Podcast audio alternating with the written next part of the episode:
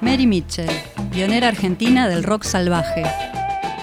Vamos con una pionera del rock que no solo la traemos por ser pionera, sino porque tiene algunas características muy particulares. Es argentina y ya en 1964 hay registros de que cantaba rock en castellano y no solo como intérprete, sino también como compositora. Estamos hablando de Mary Mitchell. Su nombre completo es María Ramona Elvira Mitchell. Ella nació en 1937 y si vamos a hablar del registro que hay de su obra, ya en el 64 se sabe que estuvo en Aquí la Juventud, un programa emitido en Canal 7 en televisión. Hay en Sadaik registro de dos de sus temas. Uno de ellos, Mi amor para cualquiera, he compartido con Carlos José Mendiara, que no tenemos constancia de que haya sido grabado, pero está el registro en SAIC. Y también un tema que disfrutaremos hoy, Soy Dinamita, registrado el 24 de mayo del 65, que podemos decir que estamos en un casi aniversario del tema de esa grabación. Ese lo grabó con Julio Ángel Lugano. El tema fue acreditado como un twist y también una cosa bastante interesante es que hay registro de su partitura escrita. Podemos encontrarla en la Biblioteca Nacional. Hay una copia de la partitura escrita de Soy Dinamita. Hubo una tirada de 30 ejemplares de la imprenta Guardia Vieja. Así que estos son los primeros registros de los que podemos dar cuenta. Pero hay concretamente unas grabaciones que estaremos compartiendo.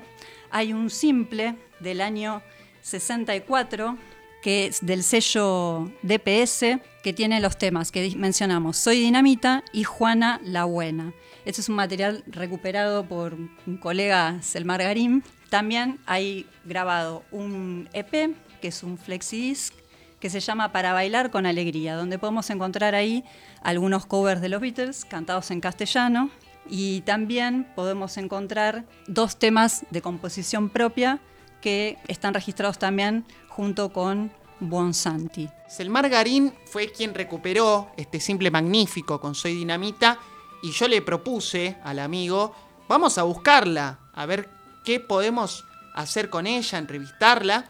Eh, teníamos direcciones, una era un hotel tomado en la zona porteña de Once, que no logramos respuesta, y la otra era un geriátrico del barrio de Palermo. Luego nos enteramos que había fallecido lamentablemente en 2016 en dicho recinto y la verdad que se sabe muy poco de cómo siguió su carrera profesional y su vida en general. No obstante, como bien decías, Vale llegó a actuar en tele, hizo grabaciones para sellos chicos, uno es de PS, del cual vamos a escuchar este simple, pero el EP que grabó es un Flexidix, que es un mm. material muy extraño de la época, por lo menos para los cánones actuales, porque son discos muy finos, muy delgados, casi como una feta de un embutido, y Aparte solían venir con revistas. De hecho, esto eh, vino de las fauces de la editorial Abril.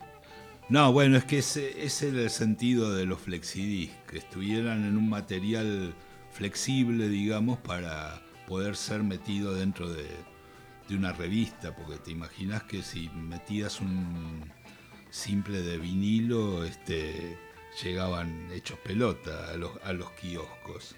Y además... Eh, pesaba mucho menos, bueno, era incluso venían como si fuera, en general los flexidis venían como, ¿cómo decirlo? Como enganchados dentro de la revista, como que había una línea de puntos que tenías que cortar para retirar el disco. Totalmente, Claudio, y es un milagro que tengamos el FlexiX acá en el estudio de otra historia, porque un gran músico que lamentablemente nos ha abandonado físicamente hace poco, el gran Gustavo Fons, quien se dedicaba a la música celta, tuvo en su momento la deferencia de obsequiarme el flexidisc de Mary Mitchell, que tiene una particularidad. Yo creo, estoy casi seguro de que el mismo conjunto que graba el simple está con Mary en ese flexidix, un grupo muy rock and rollero, sobre todo el baterista y el guitarrista, que no sabemos sus identidades, pero que muestra que me parece personalmente que Mary tenía un grupo propio, estable, con el cual también quizás tocaba en vivo. Ya sabemos que en la televisión seguramente con la orquesta estable del canal interpretaba diversos temas. Vamos, ¿vale? Con Soy Dinamita.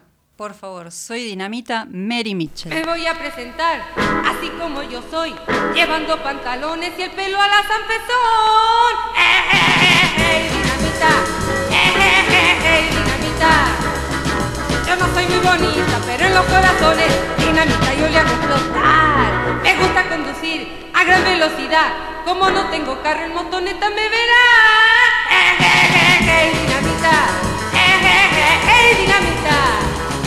Me gusta usar botitas, peinarme con los dedos, bailar mi frenético el twist. Desde que los muchachos me vieron balancear, cantar con tal locura, me empezaron a gritar.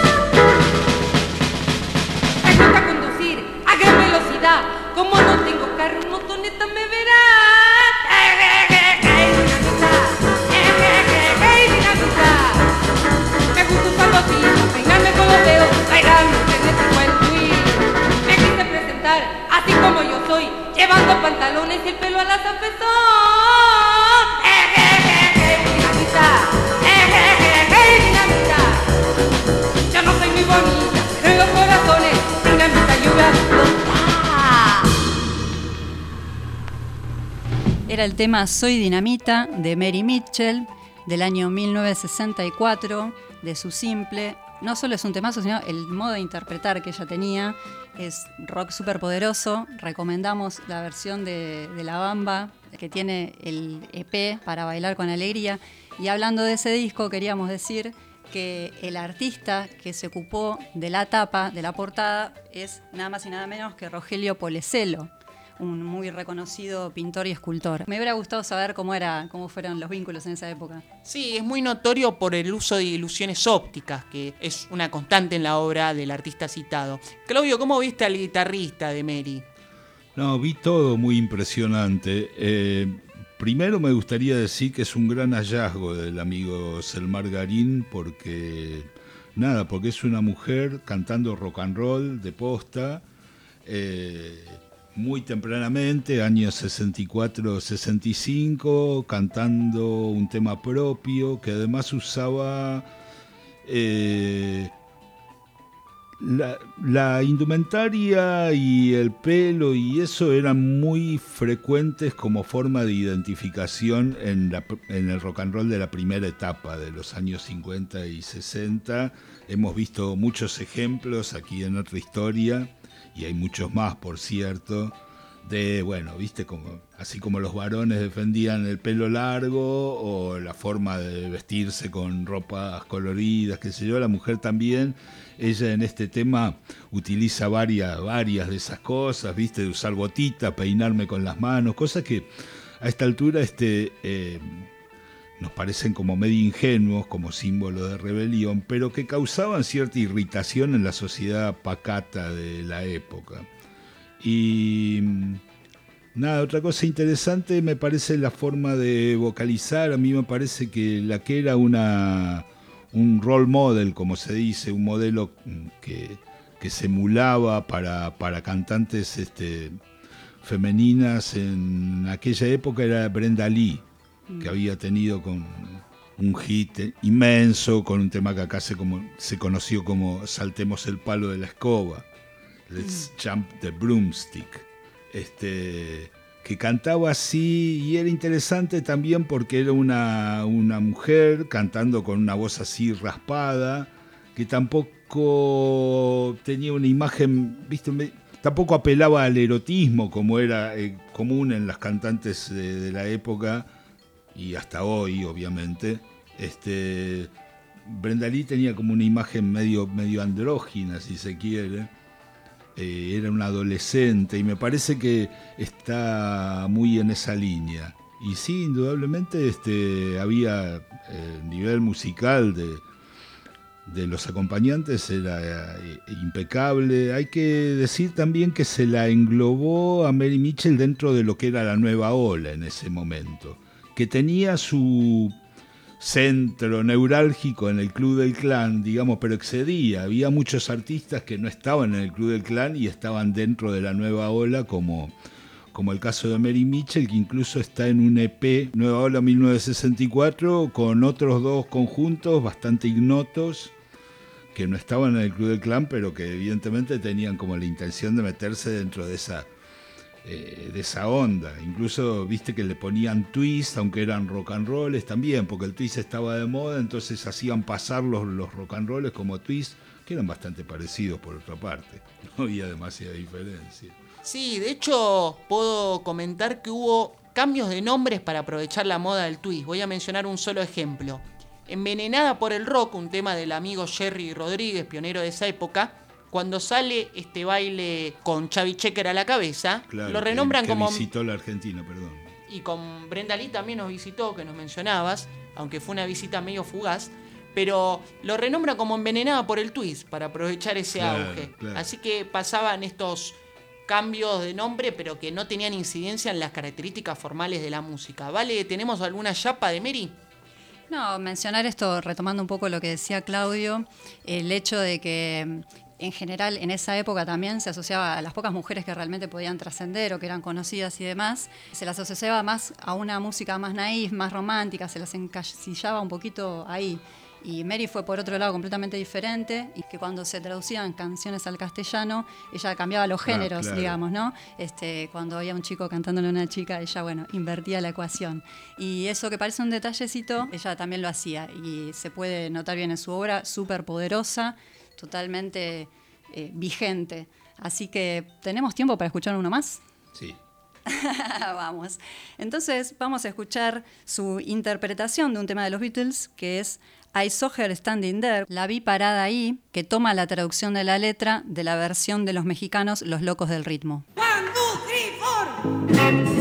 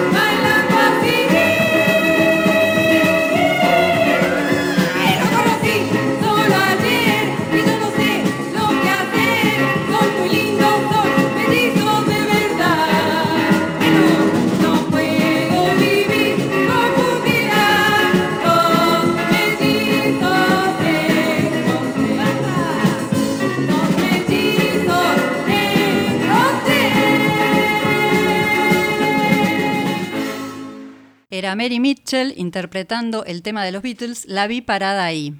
Originalmente incluido en un EP de seis canciones, eh, flexible, un flexidisc titulado Para bailar con alegría, Mary Mitchell y su conjunto. Otra historia.